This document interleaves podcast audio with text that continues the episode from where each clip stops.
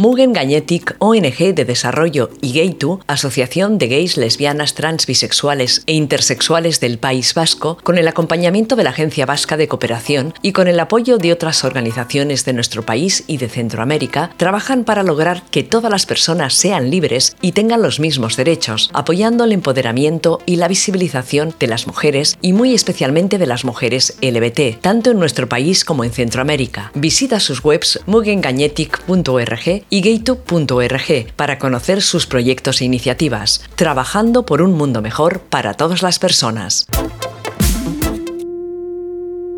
Buenos días, buenas tardes, buenas noches a todas nuestros oyentes. Aquí estamos en vuestro podcast favorito de autoras LBT y proyectos feministas. Eh, ya sabéis que, como siempre, bueno, voy a hacer un poco de publicidad antes de empezar. Eh, ya sabéis que nos podéis encontrar en inauradio.com, que vuestro programa favorito se, llama Ilustrate Ilustrales, que tenemos un Instagram en el que vamos subiendo las imágenes de las obras que comentamos. ¿Qué más? Eh, yo soy Teresa Castro, me defino como activista por los derechos de las personas LGTBIQ y las mujeres. Y no se me olvida nada más. Ya sabéis que siempre me acompaño de grandes mujeres, aunque hoy no sé si decir mujeres. De momento sí, de momento no, pero bueno, eh, ya veremos. Eh, pero bueno, aquí estamos con, con Su, eh, Susana, Susen, nuestra antigua Susana, la conocemos de, una anterior entrevista y además amiga personal. Eh, pues nada, hola Su. ¿Qué tal? ¿Cómo estáis? Pues yo bien, espero que tú también y espero que nuestras oyentes estupendamente. Y nada, pues si no me equivoco, no hablamos desde mayo del 21, que fue cuando grabamos la, la, entrevista en la que estuvimos creo que casi una hora y media charlando. Nuestras oyentes se quedaron bastante satisfechas. Yo, yo sí. y bueno, desde, desde mayo del 21 hasta ahora, pues yo creo que en esa época justo acababas de terminar ofensiva final, más o menos, ¿no? Si no me equivoco.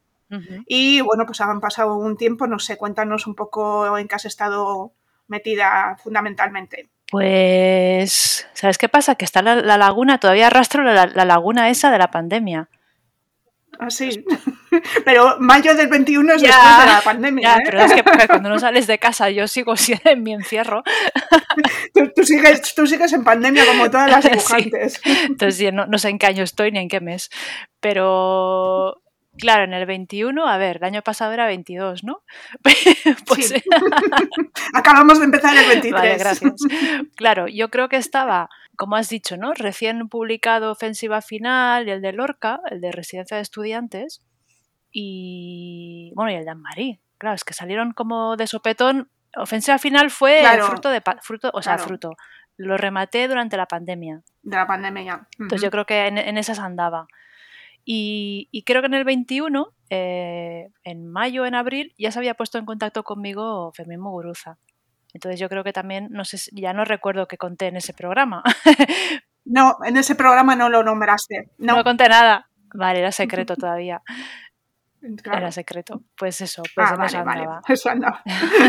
Em, bueno, entiendo, ahora vamos a hablar en profundidad del proyecto de mm. Fermín Muguruza, pero em, aparte de eso, también han sucedido otras cosas en tu vida que creo que a nuestros oyentes les puede interesar, un poco relacionada con la presentación un poco extraña que hemos hecho.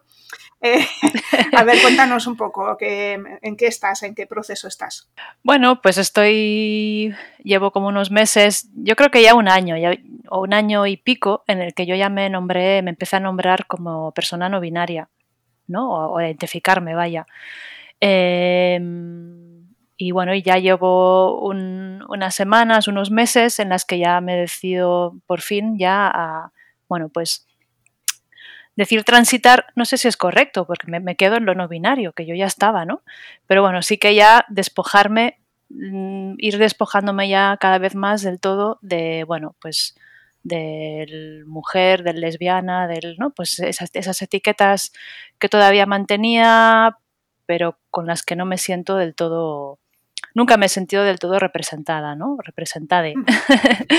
Aunque bueno, sí que es verdad que el tema boyera, e, eso es una charla que tuvimos tú y yo en el Salón de Guecho de este año pasado. Sí que el término boyera, boyero o bollo sí que lo sigo manteniendo como, bueno, pues porque es como soy sujeto político, entonces pues sí que me parece muy interesante seguir manteniendo esa, eh, bueno, pues porque pues yo sigo relacionándome con mujeres cis, ¿no? Entonces, bueno, pues sí que yo sigo ahí con, esa etiqueta, la, sigo manteniendo, que también es algo que leí hace poco en, en, ay, en la novela esta de Leslie Finberg, ¿no? La de... Ah, la de Stone Butch. Eso, es, me, me trabo siempre con ese título. Es muy difícil de pronunciar. ya, es que es complicado, sí. Y, eso, por ejemplo, el tema de los pronombres, pues sí que eh, mantengo el femenino también como postura política y el neutro, empezar, ya empiezo como a, tontear con el neutro, pero el masculino tengo muy, muy claro que nunca, al menos ahora mismo, y yo creo que nunca lo voy a, lo voy a usar porque ya hay muchos señoros en este mundo como para que haya otro más. No me quiero convertir en, un señor, ¿no? Entonces, bueno, también como arrastro, eh, sigo yo con mis gafas violetas, toda una trayectoria activista, política, etcétera, etcétera, pues bueno, ¿no? El, el feminismo pues todavía está ahí, ¿no? O sea, es una capa que no me, o sea, que es difícil que me la, me la pueda quitar. Está ahí, claro. Y bueno, de todas maneras, en este proceso, lo que tú has dicho yo desde que te conozco, más o menos estabas en ese punto, ¿no? Lo que pasa que supongo que, llega un momento en que esa, esa, situación a ti se te hace insostenible, ¿no? El hecho de que te nombren como mujer no es algo que te, que te sienta que te siente bien, pues digo yo. Sí, sobre todo ha sido a raíz de la maternidad. Sí que ahí, eh, claro, ahí ya estaba toda, o sea, ya em, como muy exponencial, ¿no? O sea, ya se multiplicaba por muy fuertemente el, tema de dos madres, dos mujeres con un bebé, dos, o sea, y siempre, pues, ¿no? Claro, porque ahora eh, cuando ya eres madre, digamos que estás, eh, es más visible tu forma de, vivir, de educar, de criar, de entonces, bueno, pues era muy, muy claro, muy evidente que éramos dos mujeres criando a una, ¿no? una, a un bebé, a una criatura. Eh, bueno, hemos tenido algún que otro conflicto también, ¿no? En, a nivel de pueblo, de comunidad, etcétera, etcétera, donde vivimos. Entonces, bueno, sí que me hizo plantearme muchas, ¿no? Como, bueno, como que te cuestionas mucho y sí que es verdad que es algo que siempre, siempre he tenido ahí, ¿no? Em, cuando apareció lo queer, cuando llegó lo queer, pues por allá al 2001, 2002, por ahí, creo que, ¿no? O 2000, creo que ya se empezó a sentar en el 2008 o 2000 con todo el posporno barcelonés, toda la, todo ese, ese escenario tan, tan convulso, ¿no? En toda esa época a mí lo queer me vino genial. Yo durante muchísimo tiempo me definía como queer. Eh, lo que pasa que bueno, hubo cierto retroceso político en el Estado español, ¿no? que volvió a aparecer el PP, se retrocedieron en algunas cosas, el, ¿cómo se llamaba? El anteproyecto de ley del aborto, del Gallardón, o sucedieron muchísimas cosas y entonces volví otra vez como a posicionarme políticamente como boyera, ¿no? Y bueno, fue un poco así toda mi, esa trayectoria y hasta, bueno, pues ahora mismo ya eh, creo que también tiene mucho que ver toda esa batalla desatada, terfa, en la que también estamos envueltas, ¿no? Envueltas, envueltos y, bueno, yo creo que también es, bueno, Totalmente. como que también me ha hecho decidirme y posicionarme, ¿no? Eh, o sea, dar un pasito más, digamos. Sí, sí como certificar dónde estabas, pero más allá, ¿no? sí. Y bueno, ahora tienes el problema de, nombrarte, ¿no? Que lo hemos estado comentando antes fuera de micrófonos, pero bueno, a ver, cuéntanos cuál es el problema. Que tampoco me quiero alejar mucho del nombre, bueno, pues, del nombre que me asignaron, ¿no? Al nacer.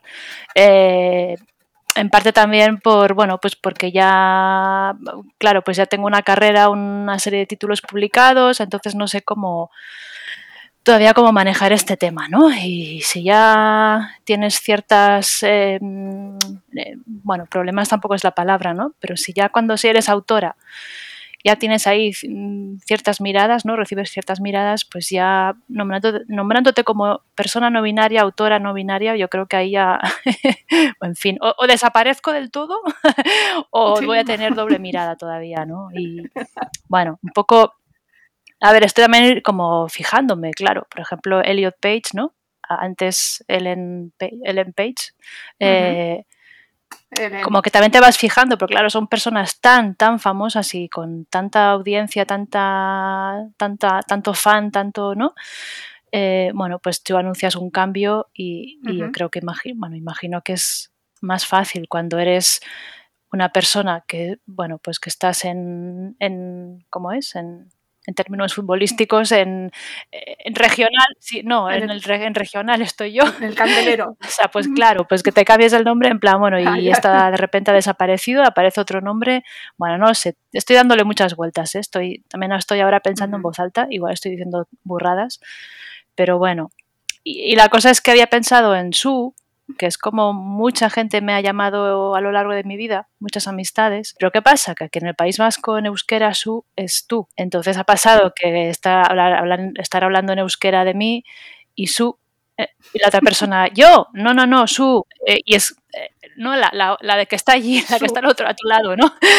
Y es muy confuso. Y bueno, pues estoy como dándole una vuelta a algún nombre que fonéticamente se le parezca más a mi nombre, como Susen, eh, y bueno, pues ahí, ahí ando. Pero bueno, para las personas que estáis fuera o, que sois castellanoparlantes o estáis fuera del dominio euskaldun, su está bien. Su, su está bien, vale. Bueno, pues a partir de ahora su. Y a ver si no me meto la pata porque se me va el Susana, claro. No te preocupes, no pasa nada. Bueno, pues después de que nos hayas contado un poco esto, que me parece súper interesante, tuvimos hace poco a, a Eider Santos, que también es hmm. una, persona no binaria, que también nos contó un poquito su proceso, porque esto nos ayuda a abrir mentes, porque espero que nuestras oyentes sean de mente abierta, pero en fin, ya sabemos que nunca sabemos dónde llegamos y, en qué momento estamos, porque ya hablaremos al final del programa de las cosas que siguen pasando. Pero bueno, yo te, te he contactado para que nos contases esto, pero fundamentalmente para que nos cuentes sobre Black is Belcha, que es el proyecto que nos has comentado que en el 21 te contactó Fermín Muguruza. Para la gente que no es del País Vasco, bueno, pues Fermín Muguruza es una, una personalidad aquí en el País Vasco, ¿no? Alguien que ha estado eh, relacionado con la cultura y con, con la, política también, vamos a decir, y que, bueno, esta es la segunda parte, ¿no?, de su proyecto, si no me equivoco. Y bueno, es un proyecto multidisciplinar porque consta de una película y de un cómic y no sé si de algo más, la verdad. La banda sonora, ¿no?, que ha compuesto él, supongo. Y bueno, de repente te ves ahí envuelta en un macroproyecto, ¿no? Banda sonora también. un fregadísimo. en un, frega, en un fregado. que bueno, no sé muy bien. Bueno, cómo, primero cuéntanos cómo te contactaron y cómo, y cómo dijiste que sí, porque no sé si a priori mm, a mí me dicen que vas a hacer ese proyecto y yo digo, Susana, bueno, Su va a hacer ese proyecto. No sé. Venga, a ver, cuéntanos. bueno, pues, pues imagínate, ¿no? Eh, un, día entras en tu Twitter y tienes ahí un mensaje en tu, ¿no? En tu un DM, como le llama la, gente Los millennials. moderna. Nosotras, nosotras no. Los millennials, yo soy yo boomer ya, en fin, boomer tirando ya para... en fin. Y, y, bueno, pues claro, imagínate, ¿no? Abro el mensaje, Fermín Muguruza que además de repente le había dado a seguirme y bueno, me escribe un mensaje que, bueno, que quiere contactar conmigo, que me quiere contar, proponer un, pues bueno, un proyecto y que bueno, que pues que le pasase su mi teléfono o el email, no me acuerdo, ¿no? Él es más de teléfono, probablemente fuera el teléfono lo que me pidió. Pues imaginados, pues aunque no...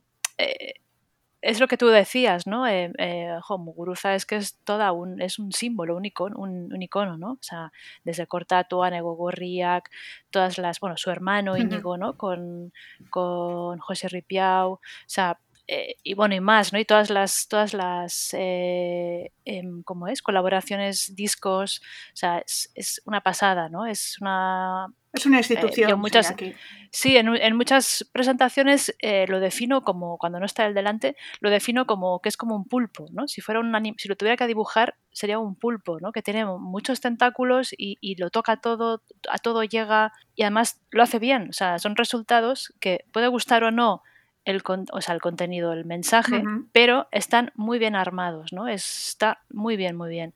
Y bueno, pues eso, eh, me llamó, me, me, propuso, yo ya me intuía que era para algo de Black is Belcha 2, ¿no? Es aquello que ya lo intuyes. Y bueno, y sí, me, entonces me contó, luego más adelante me siguió contando, ¿no? Que yo era la segunda opción. La primera opción era Natacha Bustos. Anda. Pero bueno, Natacha, ella sí que está en primera liga jugando.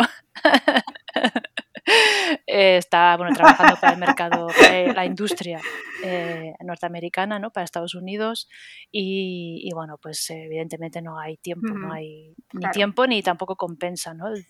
los precios que manejamos aquí no, no compensan con los de allá y bueno, y sí, supongo que también por temas de tiempo, ¿no? Eh, y más cosas.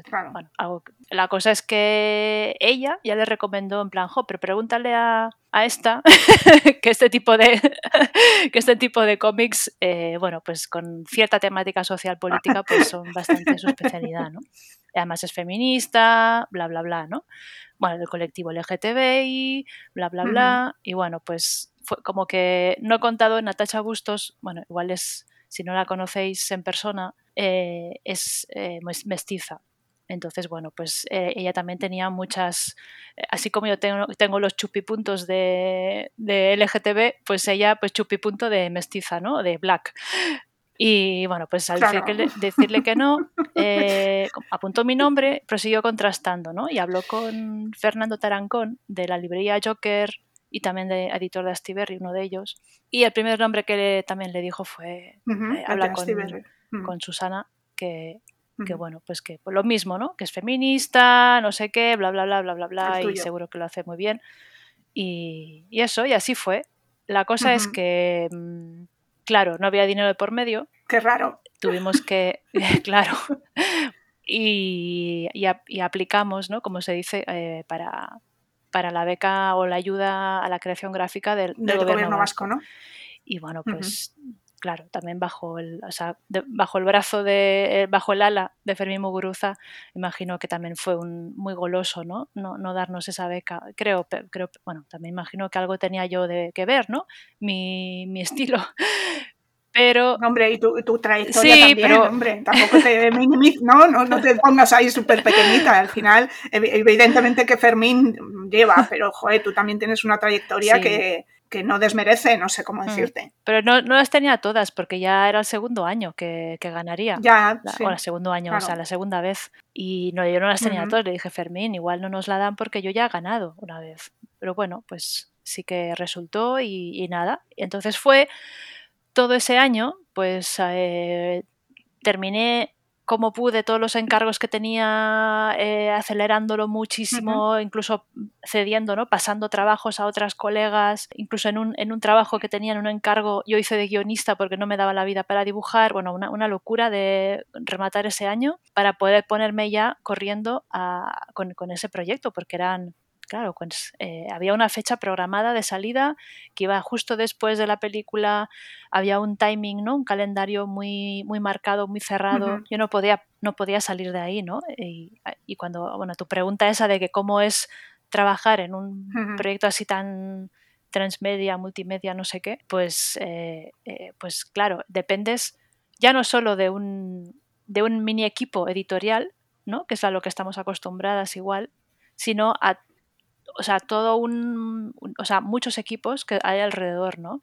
Pues el que hace los carteles que van a salir en el periódico cuando no sé qué, eh, la persona que no sé cuántas, todo el elenco que hace la película, ¿no? O sea, no, no solo animadores y no sé qué, sino también actrices, actores de doblaje, bla, bla, bla, bla, bla, bla. Todo, todo, todo, ¿no? El tema, todo el tema de las entrevistas ya que estaban atadísimas, festivales, bla, bla, bla, bla una locura y, entonces imagínate esa presión ¿no? de, y esa responsabilidad más la responsabilidad que se pone una ¿no? y, el, y además soy muy estricta muy ¿cómo es? muy me meto mucha caña cuando hago los proyectos los eh, eh, entonces claro pues también todo eso añadido no bueno me dio una úlcera porque pero, pero sí que tuve algún que otro susto de, de, ansiedad, ¿no? De, pues creo, creo, que quedaban dos meses para la entrega final y, hubo unas semanas que yo peté de Fermín, o sea, una semana tengo que parar, es que no me va a dar un infarto.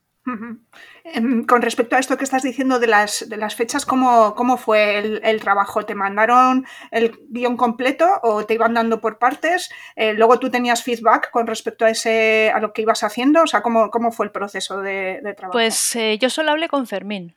Eh, el guion está escrito, el guion cinematográfico está escrito por tres, a tres manos, ¿no? Por Isa Campo, Arcaiz Cano y y Fermín, y Fermín Muguruza. Y, a mí me llegó ya la versión lista, terminada y revisada del guion cinematográfico. O sea, no se podía cambiar nada. Nada. Aunque luego ya viendo la película posterior y sí que hubo algún, el final, sí que se cambió alguna cosilla, pero muy leve, ¿no? O sea, no, podías irte mucho del guion. Entonces, eh, yo solo tenía eso me pasaron también el storyboard de la película porque también había cambiado casi todo. O sea, no, yo tampoco quise verlo porque no, o sea, eh, pues eh, para tener más libertad, claro, al final, ¿no? Claro, libertad y luego, claro, es que es un, son tiempos, o sea, el, el, ritmo narrativo es para una película. Claro. Entonces no, no me servía. Igual, igual para entender, eh, yo qué sé, a ver, la cárcel de Martutene, ¿cómo, ¿cómo, es, ¿no? Y, cuando se refiere, cuando dice que, yo qué sé, a vista de pájaro, o sea, o sea, más o menos para saber qué tipo de ángulo tenía en la cabeza Fermín, ¿no? Un poco como guía, pero vamos, no. Si comparáis la película con el cómic, es que nada que ver, ¿no? Nada que ver. Nada que ver, ya, no, no, nada que ver. Pero entonces tú te basaste en el guion cinematográfico, no, no, tenías un guion de cómic como tal. No. Con lo cual, lo que tuviste que hacer fue eh, reducir, ¿no? Primer punto, reducir, porque claro, el, el guion cinematográfico funciona un poco como el de cómic en cuanto a que una página es un minuto, en teoría, y en el, cómic una página es una página. Sí, pueden ser tres años. una página de guion es una página dibujada, pero tela marinera. Pero claro, los minutos no, no, no, se corresponden con las páginas. Entonces, bueno, tuviste que hacer una condensación. Mucha, sí. ¿Eso te, te, ayudó Fermín o fue, o sea, eso ya te lo dejó a ti mm, sola? Me dejó a mí sola él estaba con la película, digamos que es la... A ver, que no, que no se me malinterprete si escucha a Fermín en este podcast. Digamos que es la niña de sus ojos, la película. Es donde él ha metido. Él empezó con la película, es la segunda parte, ¿eh? la primera fue totalmente distinto el proceso. Pero en esta segunda, él empezó ya con la película y cuando yo entré en el proyecto, la película estaba bastante avanzada. Pasa que yo no, la pude ver hasta que se estrenó porque no, no había nada, no, había metraje casi, ¿no? Y tampoco hubiera querido, ¿eh? si hubiera estado lista. Y entonces él estaba con, eso y, cuanto más avanzaba el tiempo y más se acercaba la fecha, claro, él, más estaba con la película. Y él siempre cuenta la, dificultad para él. Eh, claro, yo le mandaba páginas y él tenía tan en la cabeza, tan metido el metraje de la película, que a veces le, costaba eh, separar, ¿no? Cambiar. Claro. Pero bueno, eh, la verdad es que pues dice bastante de, su cabeza, ¿no? De su amplitud de, miras, porque me dejó, o sea, yo le contaba a Fermín esta escena la he reducido así, aquí he cambiado el orden, el orden de la escena porque para dejar una especie de cliffhanger para luego, o sea, claro, que es que es muy distinto el, el ritmo, ¿no? Y sí, sí, un currazo con una adaptación bastante grande. Y, lo que hiciste fue eh, hacer primero una adaptación para ti escrita y luego ya eh, empezar con el story, supongo, ¿no? Y... Que va a saco, a saco, no, no, no, había. ¿Qué va? Era disparar a matar un poco, ¿no? Siguiendo, siguiendo el lenguaje de, del Black is Era. No, no, o sea, me meto y ya a, tope. Entonces yo iba. Y era como si fuera yo una profesora de estas chungas de instituto que va tachando los ejercicios. Esto no, esto, esto, no. sirve, esto fuera. Entonces yo, iba de, ese palo, en plan, fuera, fuera, fuera, fuera. Y si luego de repente me faltan páginas que no creía, porque era una cosa así de gorda, o sea, no me ve nadie, pero bueno, es, era muy gorda la, el, guion. En plan, eh, no me preocupaba porque yo podía meter, o sea, entre comillas, rellenar es muy fácil en cómic, ¿no? Pues puedes jugar con las elipsis, el tiempo, el no sé qué, metáforas. O sea, eso no me preocupaba. Y... O sea, que tuviste, en, realidad tuviste bastante libertad creadora, ¿no? Sí, sí, sí. De hecho, claro, eh, de hecho, al simplificar algunas escenas, me dio pie para luego yo algunas otras escenas que me interesaban más eh, ampliarlas. Y le dejo ahí, dejo ahí. Ya, entraremos. hasta aquí puedo leer. Hasta aquí en este momento, para que nuestros oyentes sigan escuchando, que si no ya desvelamos todo. Em, bueno, yo, yo sí que tengo que decir que, me parece que, cada vez dibujas mejor. Me parece me parece una pasada. En cuanto a la narrativa, me parece que también está muy bien contado porque es una historia complicada. Me parece una historia complicada de contar, no es algo, o sea, es una, es una historieta de aventuras con mucho trasfondo social, pero no deja de ser algo que tiene que tener una, una línea para que las personas que estén leyendo se enteren de lo que está pasando, porque pasan muchos escenarios, eh, se mezclan muchas cosas. Entonces yo creo que está claramente contado, me parece que está muy claramente contado. Y luego también me gustan mucho algunos de los recursos que has usado, que no voy a poner aquí todos porque se van a aburrir, pero bueno, por ejemplo, cuando huyen de la cárcel y eh, lo que haces es simplemente para contar toda la huida que, que en una novela mm, es un rato de contarlo y en, el cómic lo único que has hecho ha sido poner transparente la furgoneta, poner transparente la caja y, se les ve como, salen de la cárcel, ¿no? Entonces, no sé, eso, eso ¿Eso de dónde lo has copiado? ¿no? Es como, ¿eso dónde lo has visto? pues créeme que ni idea, pero probablemente de algún lado, porque cuando eres lectora de cómic, pues claro, son cosas, o sea, yo voy, es como si tuvieras una, una registradora, ¿no? Una, una, claro, una grabadora y tú vas registrando, pa, pa, pa, pa. Entonces hay cosas que tú vas leyendo, es como, bueno, como una gimnasia, ¿no? Entonces tienes muchos registros aquí metidos en el cerebro y de repente van saliendo cuando los necesitas. A veces no, claro. y tienes que ponerte a revisar de repente muchos cómics a ver si encuentras la clave para solucionar alguna escena, ¿no? Eso pues a saber, pues igual de Chris Ware, por ejemplo, pues vete a saber, ¿no? De dónde... Eh, sí, pues imagino que de algún de algún tipo de, de cómic posmoderno que digo yo. más alternativo. sí, alternativo. Porque, eh, o sea, a mí lo que me parece esa, esa escena es como, joder, ¿qué capacidad tiene el cómic mm. para contar en una imagen algo que, eso, que con palabras, mm. eh, pues eso, lleva su tiempo, ¿no? Y tú en una mm. imagen ya lo has contado todo. Eso, o sea, me, ha parecido una pasada. Y luego, con respecto al, tema narrativo, eh, sí que me ha gustado mucho el uso del color porque utilizas diferentes colores para los diferentes escenarios. Eh, mm. ¿Cómo hiciste eso? ¿Eso fue súper consciente o, bueno, a ver, cuéntanos un poco. Pues fue consciente porque la primera parte de Black is Belcha eh, la dibujó eh, Doctor Alderete, que es un cartelista mexicano, no, no, no es mexicano, pero vive en México, creo que es de Uruguay o de Argentina, que me perdone, pero vive en México, entonces esa es la parte importante porque está muy, muy influenciado por todo el cartelismo mexicano, que bueno, si lo conocéis es impresionante, ¿no?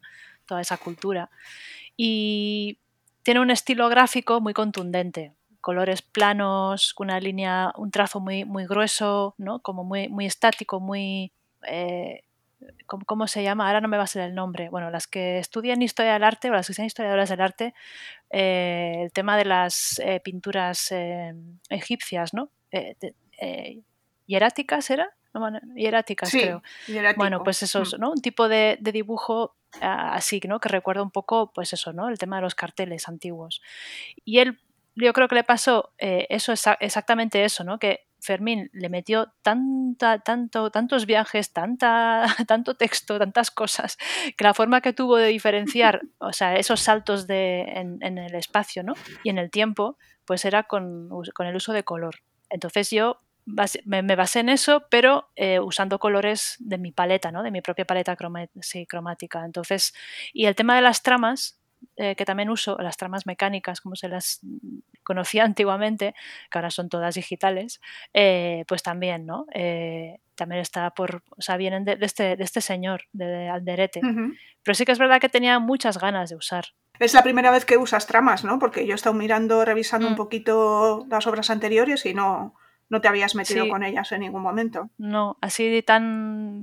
No, igual como recurso de esos de para hacer alguna textura, pero no para... no para rellenar ni para, ni para que sea narrativamente un elemento que te das cuenta de que está ahí, claro. Y ah, mira, que se me ha pasado antes de empezar a hablar del tema del tema gráfico, vale, te llama Fermín, te ofrece este trabajo eh, maravilloso, accedéis a la, a la beca del, del, gobierno vasco, a las ayudas, que no es una beca, ¿no? Es una, son ayudas. Sí.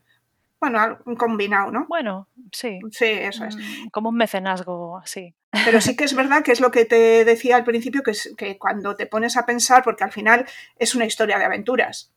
Es una historia de aventuras que, bueno, no es que no hayas dibujado cosas de aventuras, porque Ofensiva Final también tiene ese mismo, esa misma línea, ¿no? Pero sí que como que a priori yo no, me, sentía yo como que tú lo, que, era tu, tu, tipo de trabajo. Pero luego, claro, como trata tantos temas sociales de aquella época, creo que esa ha sido una parte fundamental para que tú decidieras que sí, que esto podías hacerlo, supongo, ¿no?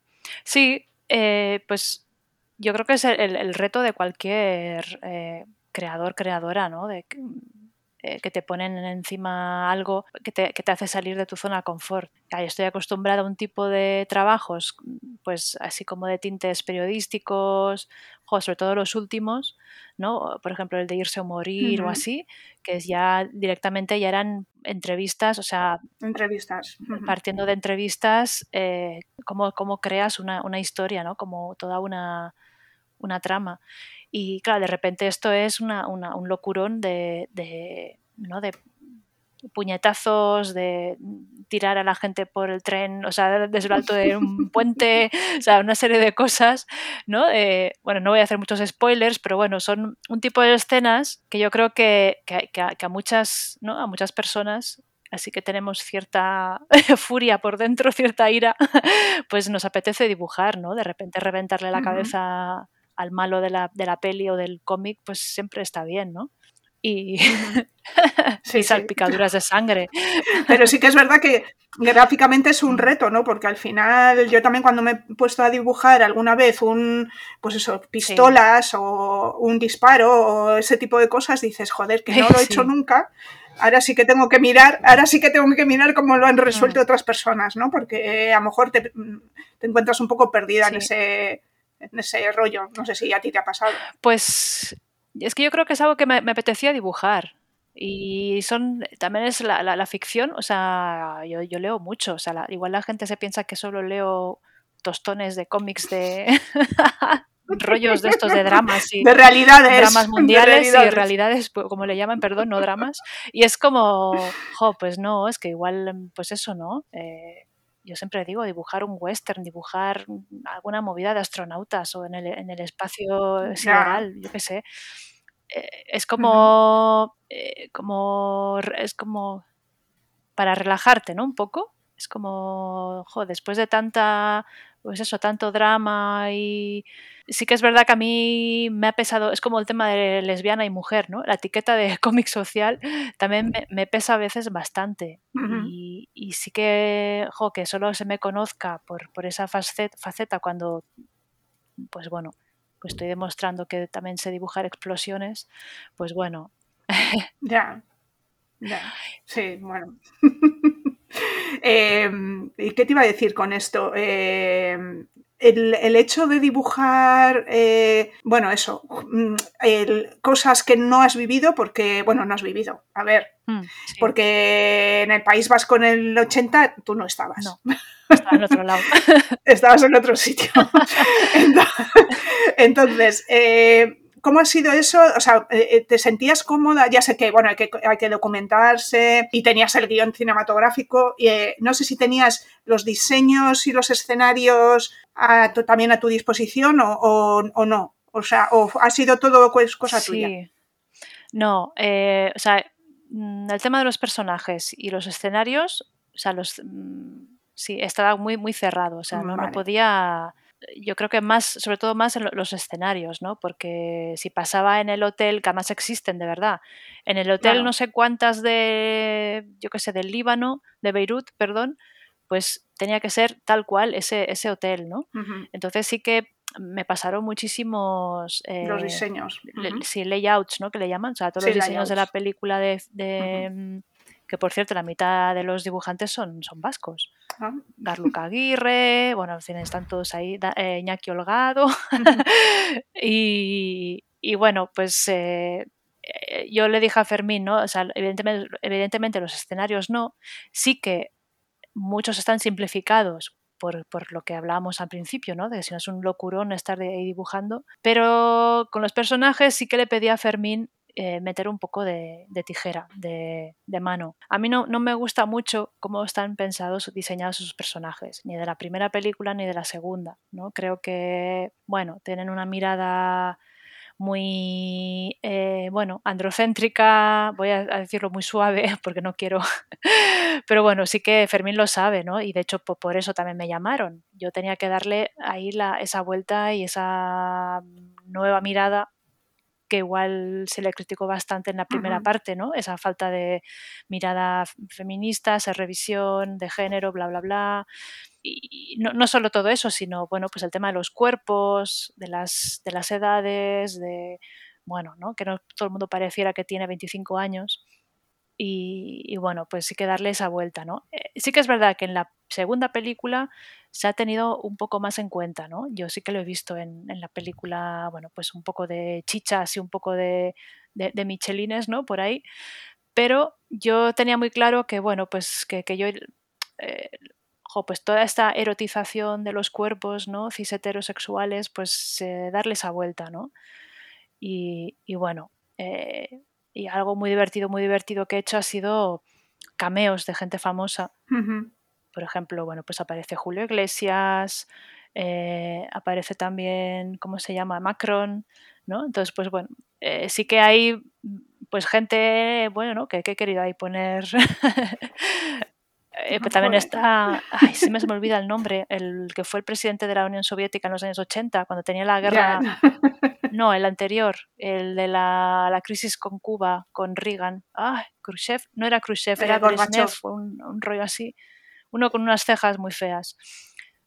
Pues, por ejemplo, para hacer el malo cubano, el, de Miami, el que vive en Miami, el gusano de Miami, pues sí que me hizo una especie de mezcla de Ronald Reagan con Brezhnev, ¿no? Entonces, bueno, hay un señor ahí muy feo, muy feo, con unas cejas muy feas, pues ese es el, entonces, bueno, pues sí que eso es súper divertido, ¿no? es, yo creo que ahí está la gracia.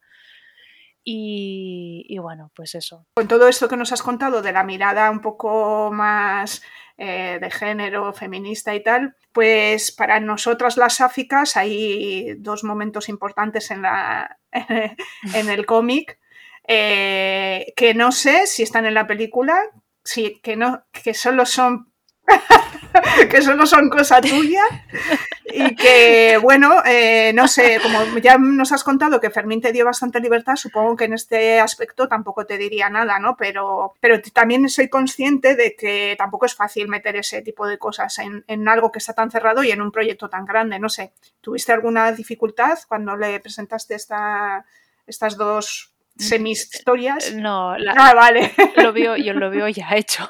yo ya Entonces yo creo que sí, no, no, yo creo que le, ha gustado. Yo, pues como insisto, ¿no? Yo creo que es también lo que buscaba, ¿no? Mi visión.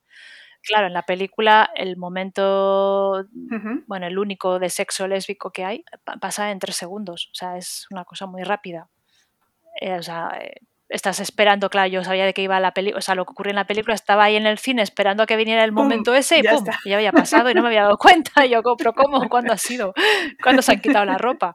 Y, y bueno, y yo sí que me recreo, ¿no? Lo que te decía, que como que yo siempre cuando hago un proyecto así largo, siempre como que dejo ahí unas páginas, mentalmente claro, ¿no? Pero tengo ahí como unas páginas extra de reserva pues bueno, para algunos momentos que yo creo que son puntos álgidos, para mí ese era un punto álgido en la novela, aunque pase, aunque no, pero para mí sí que lo era, pues le, dediqué ahí como tres o cuatro páginas, ¿no? Entre la tensión sexual de las miradas, cuando se, se conocen, ¿no? Ainhoa, la protagonista con, con Yadi. Bueno, pues sí que hago mucho el rollo este de las miradas, que ya lo hice en Ofensiva Final, que es algo que también eh, Miguel Ángel Ginebou, el guionista, también destaca siempre de, mí, ¿no? El tema del juego de miradas que hago. Yo creo que es algo muy importante en la cultura lésbica, ¿no? El tema de las miraditas, bueno, ahora ya es más, eh, es distinto, pero cuando, eh, donde ligabas era en fiestas, ¿no? Eh, sí, las pues miradas. sí, que, sí que estaba ahí el tema, ¿no? De las miradas. Y bueno, pues eso, y el tema del, pues bueno, sí que lo he hecho con, muy a conciencia, ¿no? La, bueno, el sexo. Eh, luego también no sé si es algo que yo, porque yo soy yo, pero cuando, cuando Yosune decide eh, acompañar a Ainhoa, yo, o sea, no me creo que no, o sea, quiero decir, me creo que hay más ahí que todo lo que, no solo lo que nos muestras en el cómic, que algo nos muestras, ¿no? Pero yo creo que hay más, ¿no? Ok. Yo creo que hay algo ahí, hay algo, o sea, y si no, pues bueno, pues son amigas, ¿no? Eh, tienen, muy al principio hay una cama redonda, ¿no? Que se montan con, bueno, con unos rollos que tienen, unos punkis, con los que, bueno, uno es el, es el novio de Yosune, ¿no? Oficial, pero bueno, pues son unos punkis con los que se enrollan una noche de concierto y montan ahí un, bueno, pues una cama redonda, ¿no? Eh, y sí que ahí ya hay un momentito de, bueno, pues... Sí, de más intimidad entre más ellas. intimidad entre ellas. Y yo creo que es, es algo también eh, bonito de este cómic, ¿no? Pues esa, que yo creo que también eso sí que hay que agradecerle, no sé si fue, imagino que sí, que fue idea de Fermín, ¿no? esa amistad más allá que, bueno, que tenemos eh, ya sea entre tías o entre personas de, bueno, pues que somos disidentes o, son diferentes, ¿no? Esa complicidad que a veces tenemos y también esa forma de relacionarnos, que es muy diferente a la, a la heteronormativa, ¿no? que bueno, pues que podemos ser amigas, o amigas, o, o, bueno, pues eh, muy amigas con, con ese eh, con una intimidad que igual en el mundo heterosexual no está bien vista o no te la, o no te la, o no te la permites, no, te, la, mm. puedes permitir por a ver qué van a decir. Y en este cómic sí que está eso, ¿no? Sí, yo, vamos, quiero decir, hombre, evidentemente se ve, pero también yo pensaba, a ver, si en, el, si en la peli no está ese punto, yo no me creo que Yosune se vaya con esta mujer así porque sí, nos vamos para allá, a Kabul, y no sé, queda un poco así, pero bueno, oye. Y luego, una, hay, hay una aportación que también hago así un poco feminazi, a diferencia de la peli, claro, en la peli, bueno, es un eh, mini spoiler, pero bueno, sí que eh, se entiende que Ainhoa, cuando, cuando termina todo y regresan y tal, pues Ainhoa, la protagonista, pues vuelve con el rollete este punky. Eso en el guion estaba así. Y yo dije, ¿por qué? Si es un indeseable, si es... Esto no puede ser. Es un chulo. Además, yo ya lo he dibujado chulo piscinas, ¿no? O sea, es un, es un plástico total, Total, sí, y yo, pues bueno, digamos que en el último, en la parte final, eh, es, esa parte de que se cogen de la manita o de lo que sea, pues no, yo la, he quitado. No, en plan, no, no, no. O sea, pues bueno, está con el chico este porque es, es colega, es de la cuadrilla, pero, pero no, sí, pero quien está a su lado es Yosune, ¿no? Y ya está. Pero dejamos todo un poco abierto. Y, bueno, y luego la otra, el otro punto, que es lo que has dicho tú, mm. la historia con Yadi, que es cuando aparecen escenas ya más, más potentes, a mí me ha gustado un mogollón, que porque la, el momento de, la historia con Yadi es un momento mm. muy, puntual, muy corto, que es durante el mm. trayecto a Marsella. Entonces, cuando, cuando llega a Marsella, en la viñeta, ya no me acuerdo cuál es, pero en la página que está llegando, eh, mm. si Marsella, a ver si te lo digo bien, eh, el viaje a Marsella, el color predominante es el azul, rosa. si no me equivoco. Rosa, creo. Entonces es al revés. en el viaje es el rosa y Marsella es el azul. morado. Sí. Eso es. Y entonces en esa viñeta, cuando está llegando a puerto, eh, vas bajando desde el rosa arriba hasta el azul abajo. Y eso me ha parecido súper, súper guay.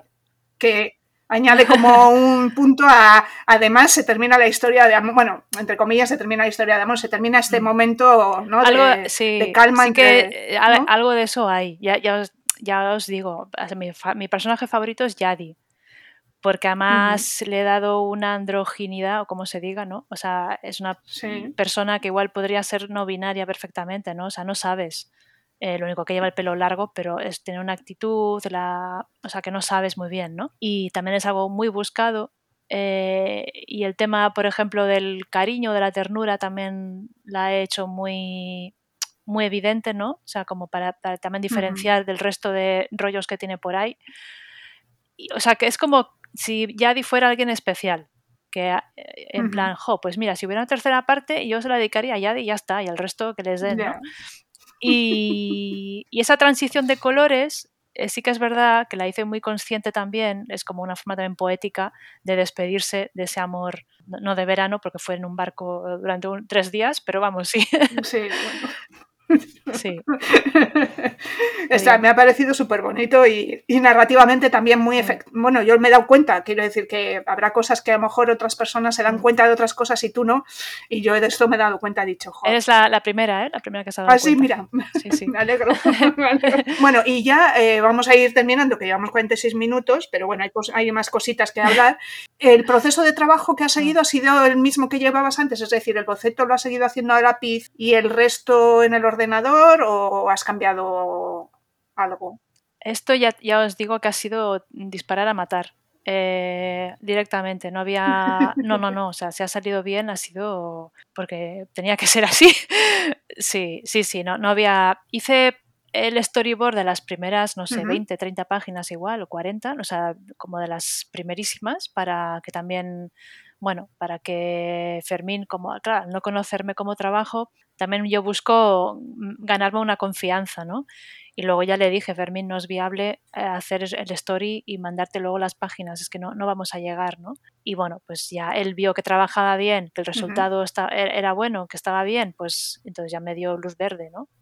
y fue así de yo en, o sea yo en mi estudio me lo montaba como podía no el, tema del proceso era pues venga pues eso lo que os digo disparar a matar no había y directamente has hecho dibujo en el ordenador entonces sí sí. Sí, sí. hombre sí que hago una preparatorio pero siempre con ordenador y solo para mí no y luego claro lo que sí que hago a lápiz o a bolígrafo es el como la yo siempre hablo de unas, algunas miniaturillas de las páginas en las que ahí reparto escenas, las estructuras. y si hay alguna viñeta que tengo, o un plano que tengo muy claro, pues también lo como que hago como unos esquemas muy que solo yo entiendo, ¿no?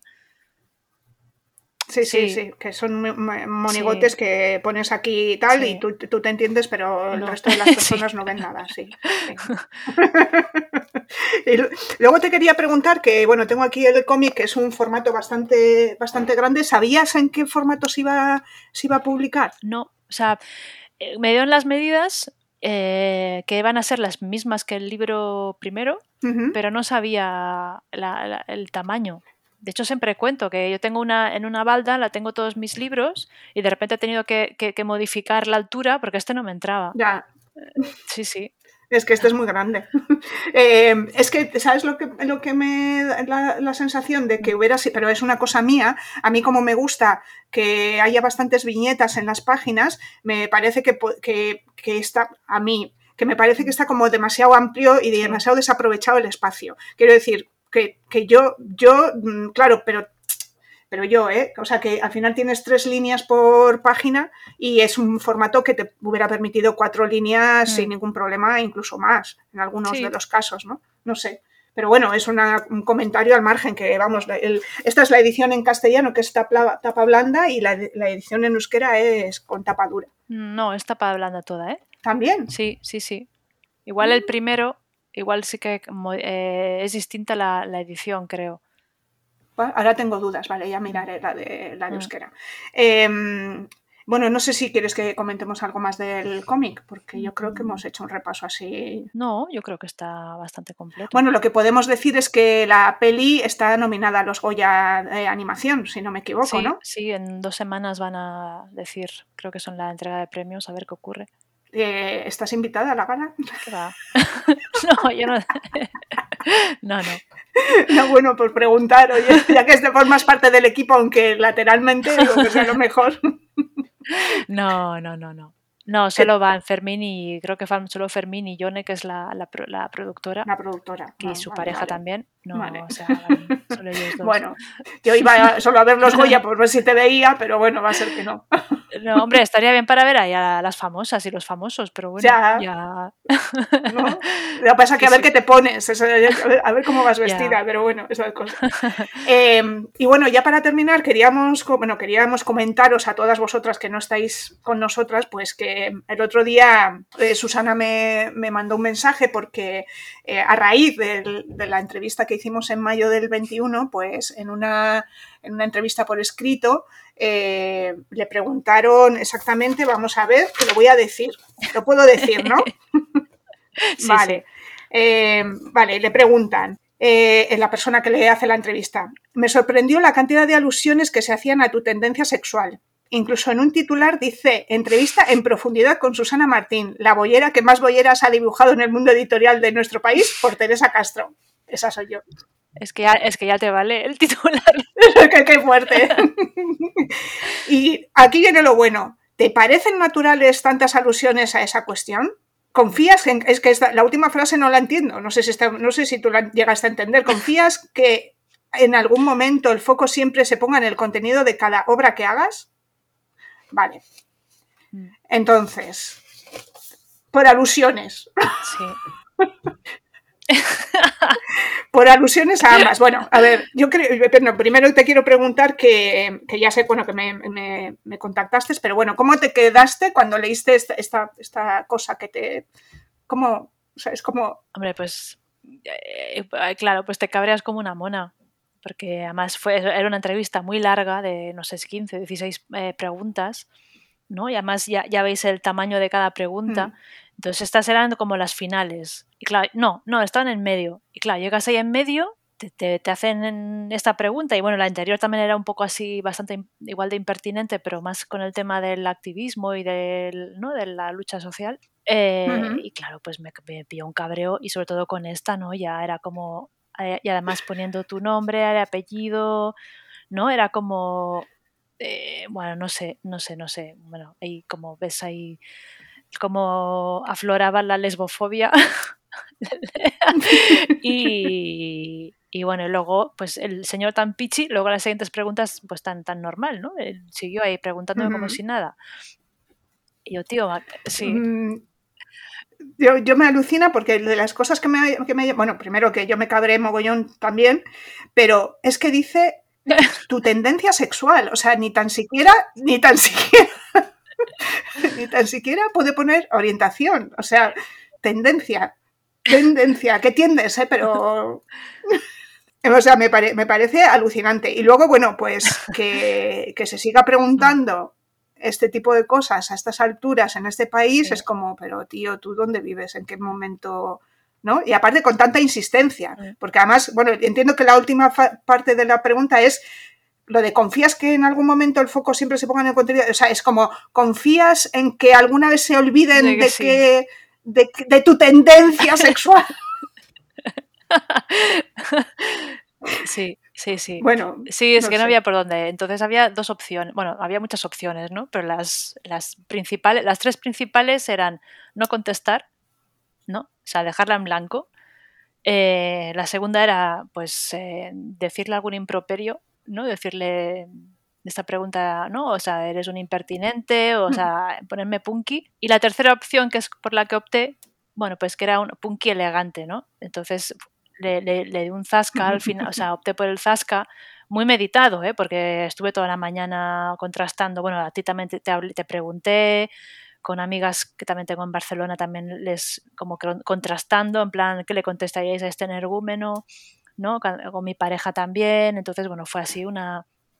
Entonces fui construyendo la respuesta pues con todos los, los inputs, que, o sea, todas las, eh, ¿no? las emociones de la gente.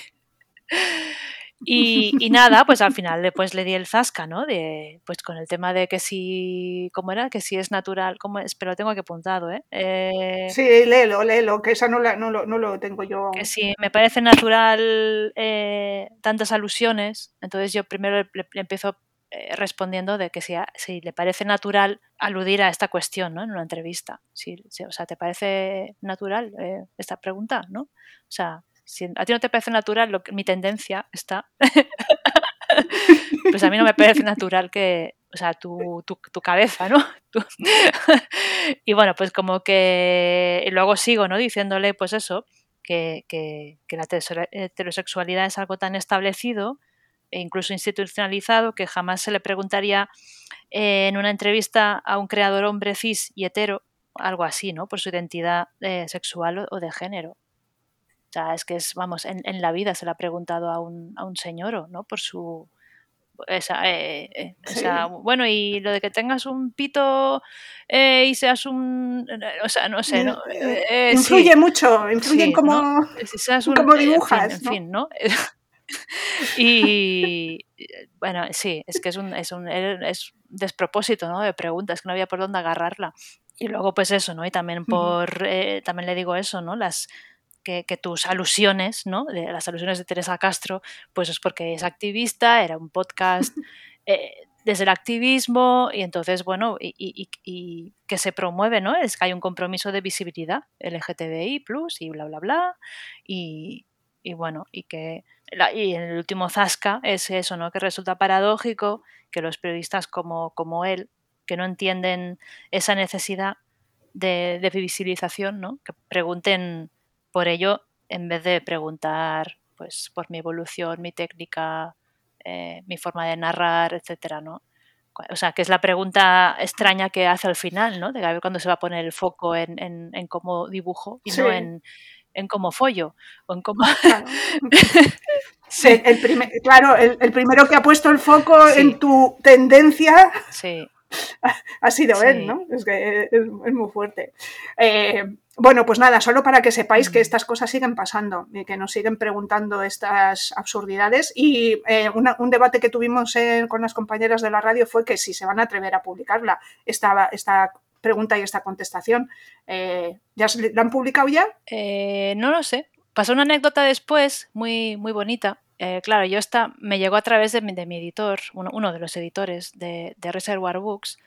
Eh, claro, él no se la leyó, él me pasó tal cual la entrevista en plan, toma aquí este Word y la respondes, ¿no? Entonces yo se la devuelvo y le digo, bueno, verás que en una de las eh, respuestas le, pego un zasca a este mm, hombre, a este señor, pero porque, bueno, pues ha sido muy impertinente, ¿no? Y hasta, hasta aquí, ¿no? Entonces se ve que la leyó y la respuesta suya fue, pues que como también miembro de la comunidad LGTBI, pues agradecía mucho mi respuesta, ¿no? Entonces fue como el momento bonito, lo que os decía, ¿no? Lo que hablábamos antes del tema de la comunión, ¿no? De cuando encuentras a otra persona y con la que también, eh, bueno, pues claro, ¿no? Es, bueno, en este momento compartíamos una mierda, pero, vivencias. Pero eso, ¿no? Y, bueno, pues sí, sí, entonces él se la reenvió y no sabemos nada más. No, sé no sabemos. No. no, porque sí que pensamos, yo pienso, eh, primero porque es que la respuesta que le das, le, planteas primero su absurdidad y luego también le pones en duda su profesionalidad. Mm. Un poco eso, o sea, tú qué me estás contando, si justo eres tú la el que me estás preguntando sobre esto. Tú tenías que preguntarme sobre otras cosas, ¿no? Mm. En, el contexto de esta entrevista que no es un... ¿no? Estamos hablando de cómics, mm. no sé, es como lo de siempre, ¿no? Entonces se les pregunta a las mujeres cuando, ay, ¿te, influye mucho ser madre para ser fontanera? Sí. Bueno, fontanera es mucho, porque bueno, mm. no sé. Sí. bueno, yo creo matizar, que antes he dicho también hablando de esto, ¿no? Que si a un, a un autor heterocis eh, se le pregunta por su polla, matizar. Eh, por polla me refiero a, esa polla institucionalizada, hegemónica y con tantos privilegios, ¿no? O sea, hay muchas pollas, pero me estoy refiriendo evidentemente a esa, a la única. A, la de, a la de los A la elegida, sí, ¿no? A, la, a, la, a ella. Entonces, bueno, pues eh, sí, ¿no? Eh, por ejemplo, el tema de la paternidad, eh, ¿no? Ahora que sacas el tema, es que en ninguna entrevista de ningún, a ningún autor de cómic, por ejemplo, se le pregunta por, ¿Cómo compaginas la, crianza ¿no? Con, dibujar tantos cómics en un año? ¿no? Es, algo que también es una, una, incógnita bastante grande que tenemos varias autoras que también somos madres, ¿no? En plan, ¿cómo lo hacen todos estas, estos autores, estos colegas para dibujar tanto, ¿no? Teniendo una criatura recién nacida. Tengo la respuesta. yo, también, pero bueno, mejor, ¿no? mejor, ¿no? generalizar que está feo. Exactamente, tampoco vamos aquí a, ponernos excesivamente radicales. Venga, va. Em, bueno, pues mira, una hora justo, justi. Em, eh, bueno, y como siempre terminamos un poco con, con la pregunta de si nos puedes recomendar algún cómic o alguna serie, alguna película, es que en todos estos tiempos de, tu, entre tu maternidad, perdona, que es que claro, con tu maternidad no sé si tienes mucho tiempo para ver, es la típica pregunta de... Ahora ya sí, ah, que ya tiene tres años y ya empieza, a, tener vivir su autonomía. Sí. Eh, bueno, nada, era, una broma. Que eso, que sí, nos quieres recomendar algo que, hayas visto, hayas leído, eh, estaremos encantadas. Pues mira, antes ya he mencionado Leslie Feinberg con Stone Butch Blues, ¿lo he dicho bien? Lo has dicho muy bien. me, ha hecho un, me ha hecho un crash, o sea, ha sido el crash de, de diciembre. Sí. Y muy, muy um, impresionante, impresionante. Además, todo lo que cuenta, yo a mí lo que más me, impacta, me ha impactado ha sido que se escribió, bueno, es como un compendio un poco de, como de su diario, ¿no? De sus escritos y tal, pero creo que es como de los 80 o así, 90 igual, como muy tarde, y está hablando de unas problemáticas dentro de la comunidad feminista y LGTB que ahora estamos, estamos ahora con ello, ¿no? Por ejemplo, el tema de las terfas.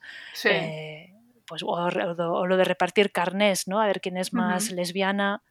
O el tema de las, eh, bueno, ¿no? la, bifobia, que ahora pues hay un movimiento bisexual muy fuerte, ¿no? Una reivindicación muy fuerte ya de, de, la identidad bisexual y de como que también están ya criticando, pues bueno, ¿no? Esas eh, bueno, pues también esa opresión por parte de, sobre todo de las lesbianas, ¿no? Del... Sí, a mí me gustó mucho eh, toda la trayectoria que ella cuenta personal mm. en, al final de las páginas, cuando ella se plantea, porque eh, toda esta diferenciación entre las lesbianas butch y las lesbianas femme, mm. y ese, ese, tipo de estructura que en, aquellos años mm. era lo que se llevaba, pues porque al final, es que justo estaba antes escuchando un podcast que, claro, eh, al final nosotras nos hemos tenido que inventar nuestra manera de relacionarnos y hay veces que, claro, mm. como no, no te encuentras ninguna referencia, pues pues imitas lo que tienes, ¿no? Mm. Y en ese caso está esa estructura, ¿no? De FEMS y Butch, mm. y las Butch no se podían liar con las mismas Butch, y tú dices, ¿cómo puede ser esto? Por Dios bendito, o sea, es, ¿no? es como, pero ella al final del libro, pues ya ha hecho, ha hecho toda esa, ¿no? esa transición, esa deconstrucción de esa estructura, y se plantea, hombre, a ver, ahora estamos en otro punto, pero sí que es verdad que todo lo que cuenta es que lo tenemos al, sí, sí. Sí, sí, sí, sí, incluso pues el tema de la, pues también del, del no ¿no?